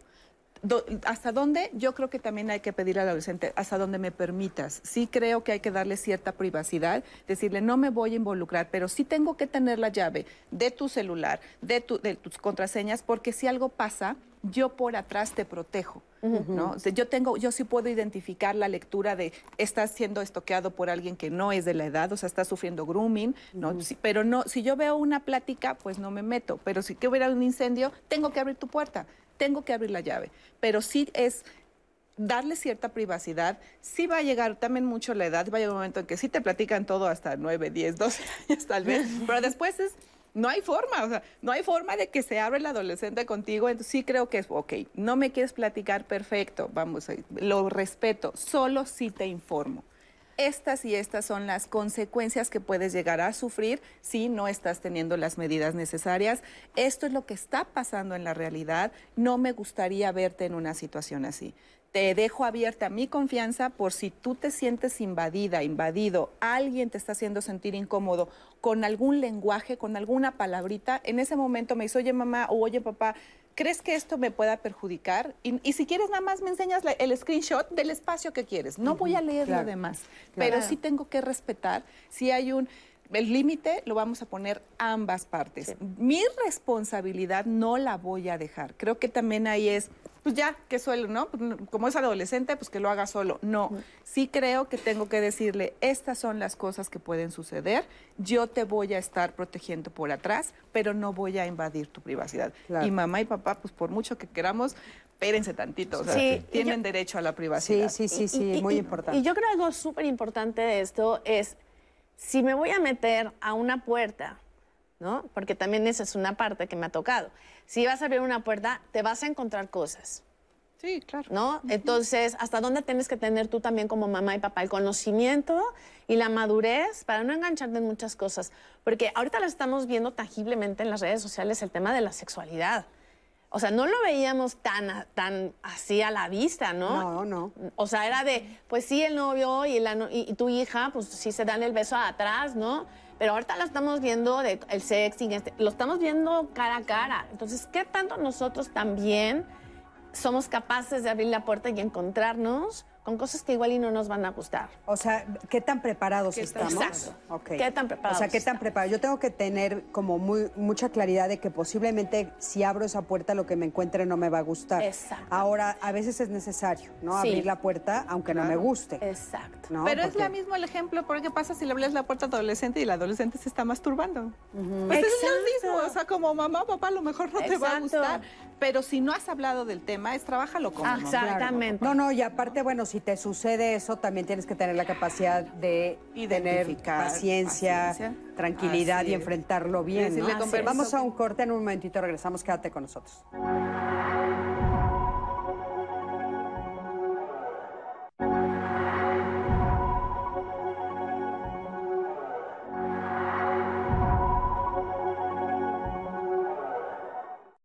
Infancia tiene que ver desde el nacimiento hasta, por ejemplo, la, UNICEF lo da hasta los 18 años y es una etapa en la que todavía no tienen una madurez. Dentro de esa etapa está la pubertad, que además es diferente que la adolescencia, en donde los cambios físicos, eh, eh, biológicos, son los que se ven. Y luego de ahí empie- la- viene la adolescencia, que es esta etapa en donde ya es una cuestión más psicosocial. Ahí, socialmente hablando, es donde se nota la independencia hacia mamá, papá y quiero mejor pertenecer a mis pares. Esta parte del desarrollo tiene que ver también con la parte cognitiva o cómo piensan, ¿no? Que nos hace eh, vivir las etapas de distinta manera. La parte cognitiva o del pensamiento, pues no va aislada de la parte biológica, ¿no? Casi siempre van de la mano en un desarrollo normal. El adolescente tiene un pensamiento mucho más abstracto, no tan concreto como, como otras etapas, y entonces empieza a presentar ya no el amor eh, hacia un padre o hacia un hermano que siempre lo han experimentado, sino que empieza a, tener un amor eh, pues, eh, romántico, de, de deseo, de, de- de gusto, empieza a sentir otra atracción eh, eh, hacia otras personas. Pues obviamente las redes sociales empezaron a hacer un boom para poderse relacionar con otras personas, porque están buscando, ¿no? Como en esta parte de relacionarse con otros y de sentirse queridos, sentirse reconocidos, sentirse atraídos o atraídas por el otro. Y entonces, pues obviamente se ven en las redes sociales y pues empiezan los ligues a través de las redes sociales, pero con una cantidad enorme de personas.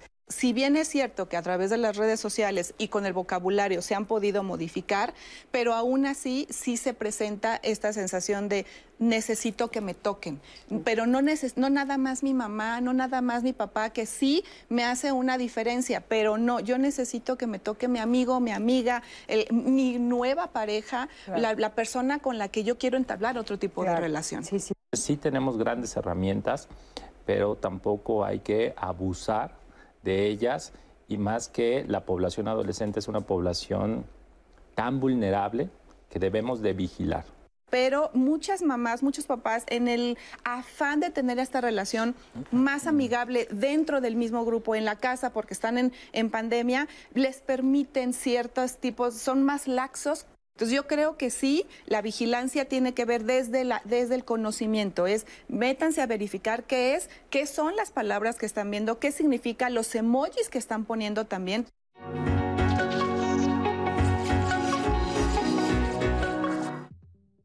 Tengo 34 años y tengo una hija de 15 años. Durante esta pandemia, con la nueva forma de clases en línea, mi hija ha convivido durante todo este tiempo con sus compañeros en, en línea. Ahora me preocupa porque he notado que se la pasa más tiempo en, en, el teléfono y si no es en el teléfono es en la computadora. Su teléfono semanalmente se lo pido que me lo dé para revisarlo y me di cuenta que tiene un novio en línea. Sé que no se han visto por sus conversaciones, pero me preocupa mucho cómo pueda tomarlo el día que se vean o cómo, cómo va a ser esa relación. Además de que yo considero que está muy pequeña para tener un novio a esta edad. Le cuestiono que cómo sabe ella que es una persona real o que si no es un perfil falso o es alguien que pudiera estarla engañando para sacar provecho de que es una niña joven. Y me preocupa mucho que a veces en, los juegos que están en línea pues hay, hay gente que es oportunista y se aprovecha de los jovencitos para hacerles propuestas a través de estos juegos.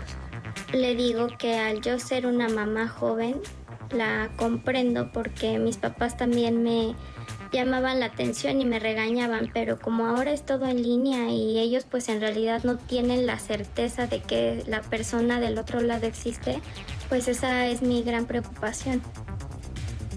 Yo salgo a trabajar eh, la mayor parte del tiempo y me preocupa porque ella está sola y cuando estoy en casa me percato de que pasa mucho tiempo en línea.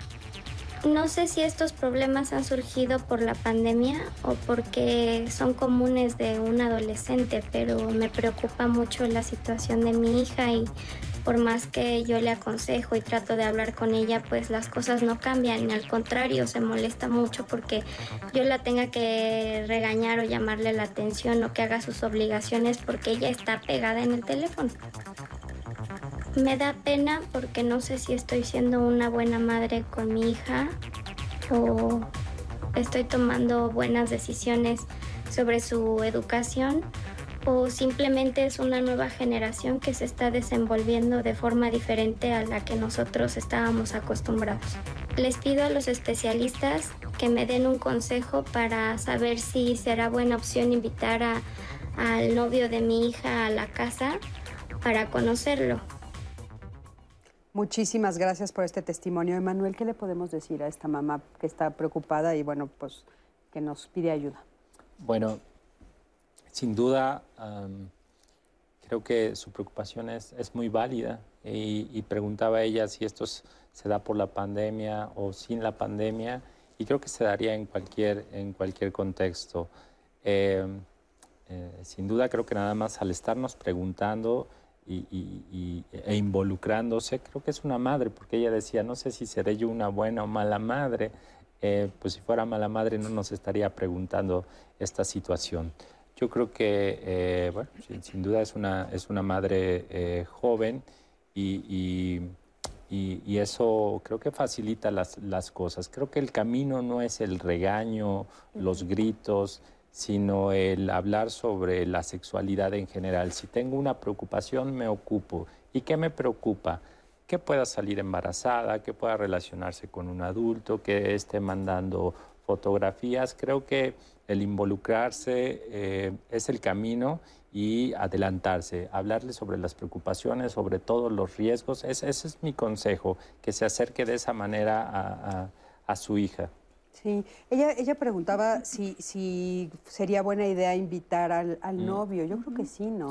Yo creo que eh, estamos, justamente mencionábamos hace rato que la, la misma pandemia, si bien continuamos en, en- en esta pandemia, estamos hablando de escenarios completamente distintos al de hace un año. Estamos hablando de que hay un porcentaje de personas que ya está vacunada, eh, de que estamos en una etapa de semáforo que nos permite tener más contacto y que si cuidamos todas las medidas de sana distancia, el uso de cubrebocas, creo que perfectamente sería válido que lo invitara. Yo también, a mí, yo también creo que sí, eh, ¿no? Para conocerlo y, y, y sí es cierto que en vivo lo vibras diferente, sabes qué pasa. Este, eh, Giselle, nos querías contar sobre la violencia que también has visto que ha aumentado en este periodo de pandemia justamente entre los novia, en noviazgos de adolescentes. Sí, también ha aumentado bastante y, y ese es una- un aspecto que me preocupa, eh, sobre todo porque, bueno, se ha hablado eh, el tema de, por ejemplo, pues tener la llave, ¿no? Pero a veces los mismos jóvenes o las mismas jóvenes eh, también les dan las contraseñas, por ejemplo, a los novios, como en esta parte de muestras de amor. Y entonces eh, las adolescencias pues empiezan a meterse a las mismas páginas o plataformas de sus novios como de alguna manera o de sus novias de alguna manera para estar revisando eh, qué están metiendo, qué no, este, qué hacen dentro de sus plataformas. Esa es una parte de la violencia que me preocupa. Eh, y otra de las cosas que he visto también bastante y que es bastante preocupante es eh, el hecho de que pues al estoquear, al estar eh, buscando y, viendo qué es lo que están publicando cada, cada quien, porque pues todos se la pasan en Instagram, en, en diferentes plataformas, eh, se prohíben a sí mismas eh, o a sí mismos, pues se prohíben mandar este, mensajes o hablar con amigos o hablar con amigas o subir cierto tipo de fotografías. O sea, también eso eh, habla de mucha violencia. El hecho, obviamente, pues en, en cuestiones de las, de las fotografías, que tienen que ver con el sexting, que es una parte de la intimidad, que muchas veces eh, lo hacen con la intención de que pues, tú le crees, ¿no? Pues es tu novio, ¿no? Se supone, y, y están en una relación de intimidad de alguna manera y de repente, pues eh, rompen la relación y esta, esta fotografía, que bueno, ahorita ya afortunadamente está la ley Olimpia, pero eh, al final bueno, ma- mandan estos, estas fotografías o se las enseñan a los amigos o a las amigas. Entonces, Porque aparte en lo que te tardas en darte cuenta que lo mandaron ya hizo mucho daño. ya hizo mucho daño. Y son temas que a veces no dimensionan eh, con esta parte de estar mandando y, y ser eh, influencers y tratar de tener lo más posible. Mandan muchas cosas que a veces no se dan cuenta de la dimensión y de las consecuencias que pueden llegar a tener, porque piensan que las relaciones se convierten en unas relaciones íntimas por solamente estar en una pantalla y que ahí se quedan, cuando la dimensión es mucho más grande que inclusive de persona a persona. No, no, inclusive po- vamos a suponer que puede ser que tu pareja no las publique. O sea, sabemos que hay tantos hackers y tantas maneras de, de poder acceder a, a- a diferentes plataformas y redes que hay que tener cuidado porque a veces personas que ni siquiera es tu pareja, que no son tus novios, no te está traicionando, pero otra persona se metió y la sacó, ¿eh? Entonces, a ver, por favor, eh, Anaí, ¿qué nos Seguimos con los testimonios que nos llegaron en redes sociales y sus comentarios. Por ejemplo, ahorita eh, recibimos uno que dice, mi sobrino tiene 14 años y es muy reservado y nunca había tenido novia. Sin embargo, por casualidad, sus papás se enteraron de una relación que tiene usando las redes sociales y se impactaron al saber que incluso están planeando tener relaciones sexuales íntimas en cuanto se puedan ellos ver. Lógico, casi lo crucifican. Ahora él se ha encerrado en sí mismo y casi ni habla sobre el tema. ¿Por qué los padres a veces actúan así, que ya lo habíamos mencionado? ¿Qué se puede hacer? Yo he platicado con él, pero tampoco quiero entrometerme porque finalmente pues somos tíos y, al- y siempre van a estar ahí los papás y son los papás los que deberían de hablar este tema. Pero ¿cómo podemos hacer? Ya lo habíamos hablado, ¿no? Que la reacción inmediata podría parecer el decir como no lo hagas, ¿no? Como de alguna forma como, como ¿Cuál padre, sería la madre. mejor manera de acercarse? ¿Cuál no? sería la mejor ¿Cuál manera? sería Eh, la mejor manera de acercarse cuando te descubres que tu hijo está queriendo tener relaciones sexuales?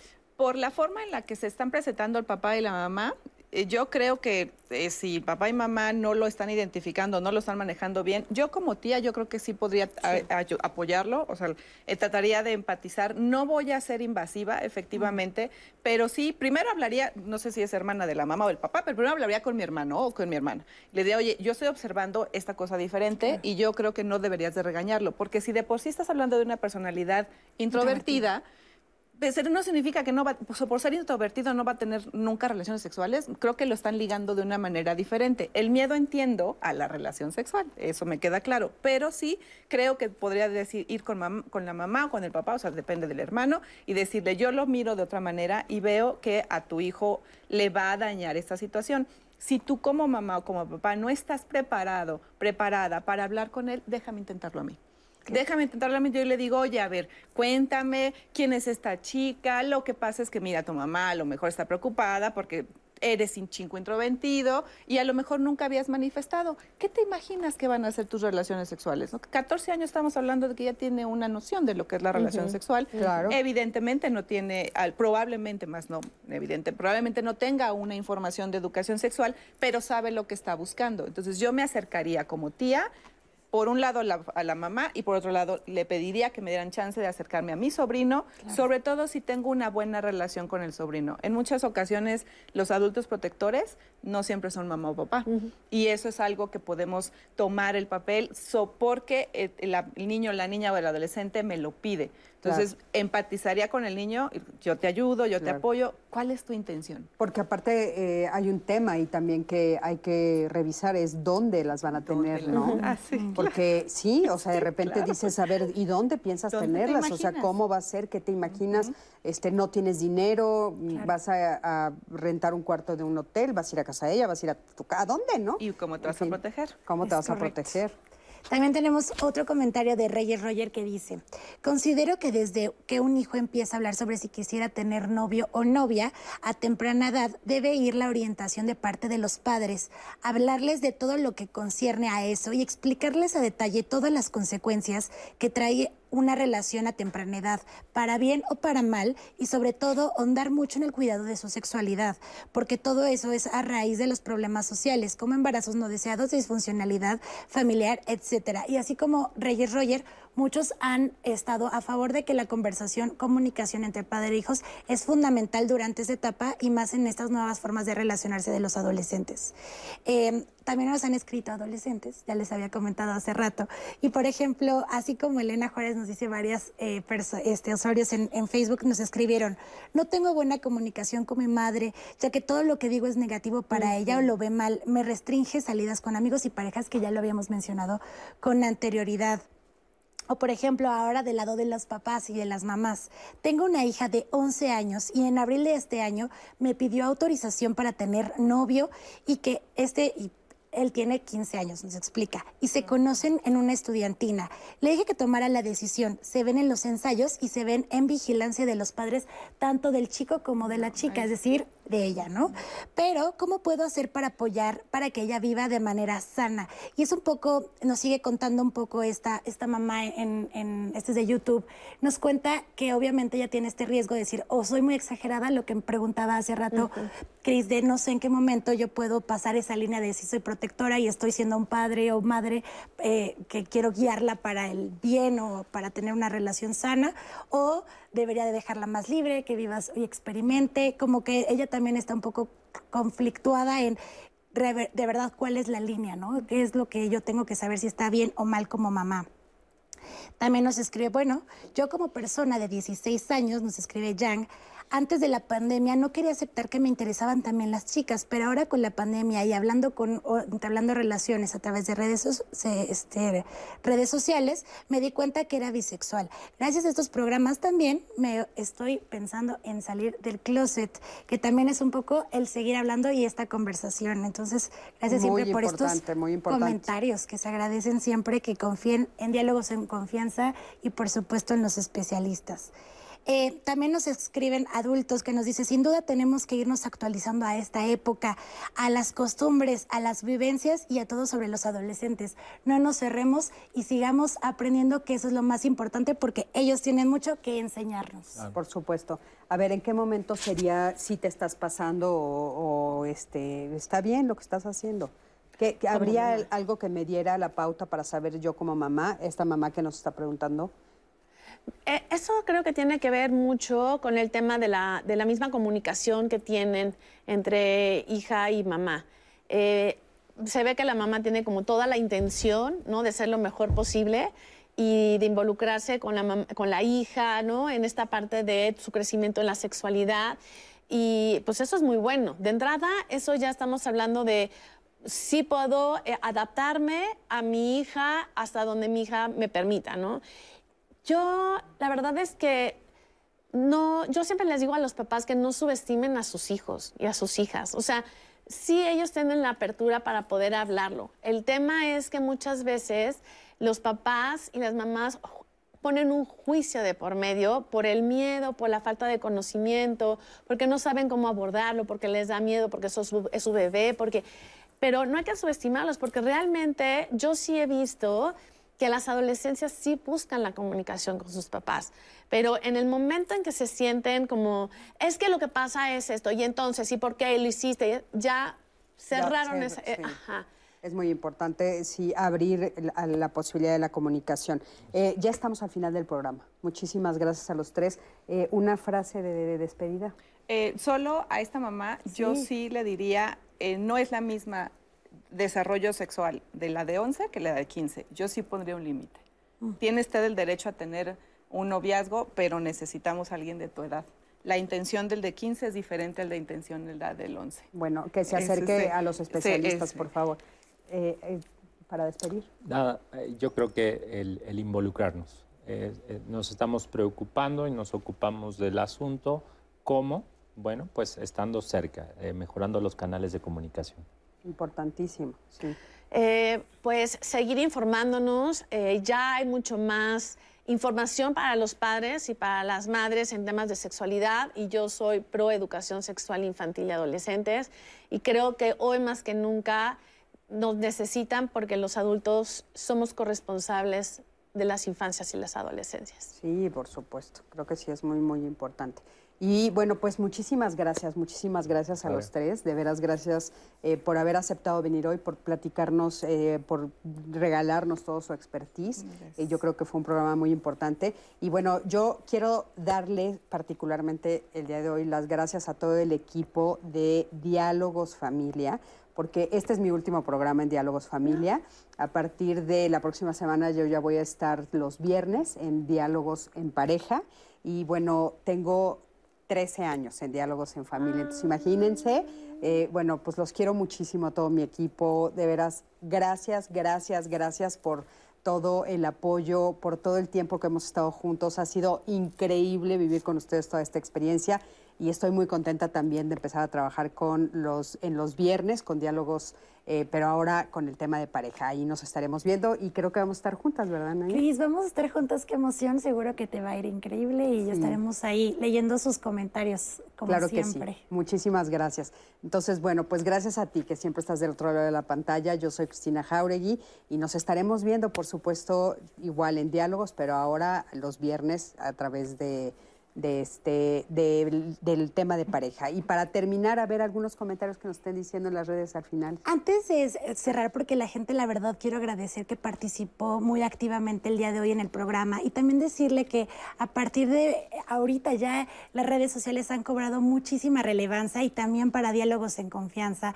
Así que quiero invitarlos a todas y a todos a que nos manden mensajes, videos, sus testimonios a lo largo de la semana. Acuérdense que los domingos siempre pu- publicamos qué vamos a hablar durante la semana. Así que los invito a que nos escriban desde redes sociales porque todo el equipo de las producciones de Diálogos en Confianza está al pendiente de sus comentarios y lo iremos pasando a lo largo de la semana, proyectando sus videos, sus mensajes. Así que escríbanos porque recuerden que ustedes son parte importante de la producción. Claro, por Así supuesto. Que, Y yo también les quiero decir que me escriban en las redes sociales qué temas quieren que veamos en pareja, ahora que vamos a empezar esta nueva temporada, en pareja ustedes y yo. Así es que qué temas les gustaría que platicáramos sobre todos los temas que podemos platicar sobre pareja. Estoy muy emocionada pues de este cambio, es Ah, algo nuevo. qué padre. Así es que estoy muy contenta. Muchísimas gracias. Gracias a Gracias. todos.